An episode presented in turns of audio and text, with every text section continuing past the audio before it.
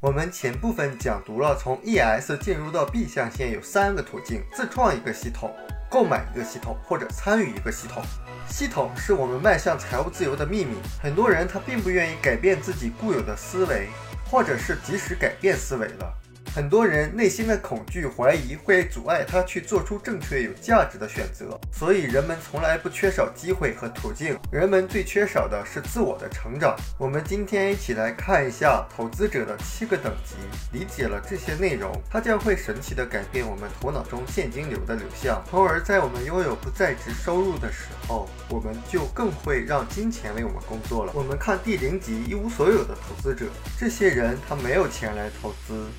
他们不是花掉自己挣来的每一分钱，就是花的比挣的还要多。有很多所谓的有钱人都处在这个等级。因为他们花的和挣的一样多，或者花的比挣的还多，所以如果你曾经跟那些看上去很有钱，或者是你认为他应该有钱的人借过钱，而他说没钱的话，也许他说的是真的。因为人有没有钱跟他挣钱的能力并不是绝对成正比的，因为很多人是服了财务泻药，他会比挣钱还快的速度把那些钱花掉的。第一级是借钱者，这些人他通过借来的钱来解决财务问题，甚甚至还用借来的钱去进行投资，用借来的钱享受生活。那我相信这样的人，他能借到的钱会越来越少。他们的财务计划就是用张三的钱付给李四。他们在财务生活中就像鸵鸟一样，你知道那个鸵鸟吧？当人们追它的时候，它动不动了就把头往沙子里一埋，希望并祈祷一切都顺利。他们有的时候可能也会拥有一些资产。但实际上是他们的负债增加了。对于这些人来说，他们对金钱没有意识，也没有良好的花钱习惯。借钱者他们拥有的任何有价值的东西都跟负债有关，无节制的使用信用卡，然后把债务转成长期的贷款，这样他们就能结算他们的信用卡，然后开始再次消费。当他们的收入增加了以后，他会购买一所更大、更贵的房子。他们相信房产的价值只会向上涨。现在不管是买电器，甚至是买手机、旅游度假，都可以低首付，然后每月轻松支付。这样的广告词总是会吸引他们的注意力。他们经常会去购买容易贬值的东西，比如说汽车或者去度假。他们把这些容易贬值的东西看成资产。购物是他们喜爱的运动方式。有的时候他们会买自己并不需要的东西。只是因为这是减价的商品，或者是他要让他的孩子得到他不曾拥有的东西。对他们来说，把债务拖延很长时间是明智的。他欺骗自己说：“我将来会更加努力的工作，会在某一天付清所有的账单。”因此，他们花掉每一分钱，甚至是还没有挣来的钱。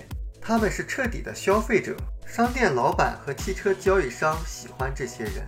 因为如果他们有钱就花掉它，如果没钱就借来花。当你问他们说你的问题出在哪时，他们会说自己挣的钱还不够多。他们认为更多的钱会解决问题。其实，无论他们挣多少钱，都只会欠债。他们看不出来，问题不在于他们的收入多少，而在于他们花钱的习惯。一些人甚至认为自己的状况无法挽救，因而放弃努力。结果，他们把头埋得更深，并继续做相同的事情。他们改不了借钱购物消费的习惯，在心情沮丧时花钱，就像狂食者在心情贪婪时没完没了的吃东西一样。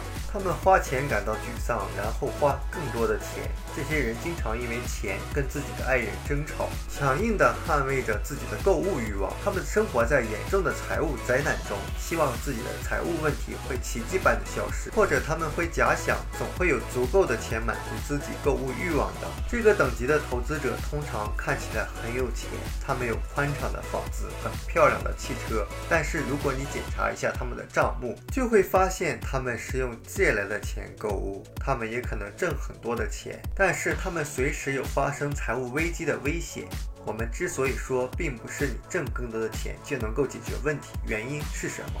你比如说泰森，他打一架就能挣几百万甚至上千万美元，但是他后来仍然是破产了。所以，除非这些投资者愿意改变，否则他们的财务前景是凄凉的。我们书友会希望用十五年时间带动一亿人读书，改变思维，思考致富。和一千个家庭共同实现财务自由，快来加入我们吧！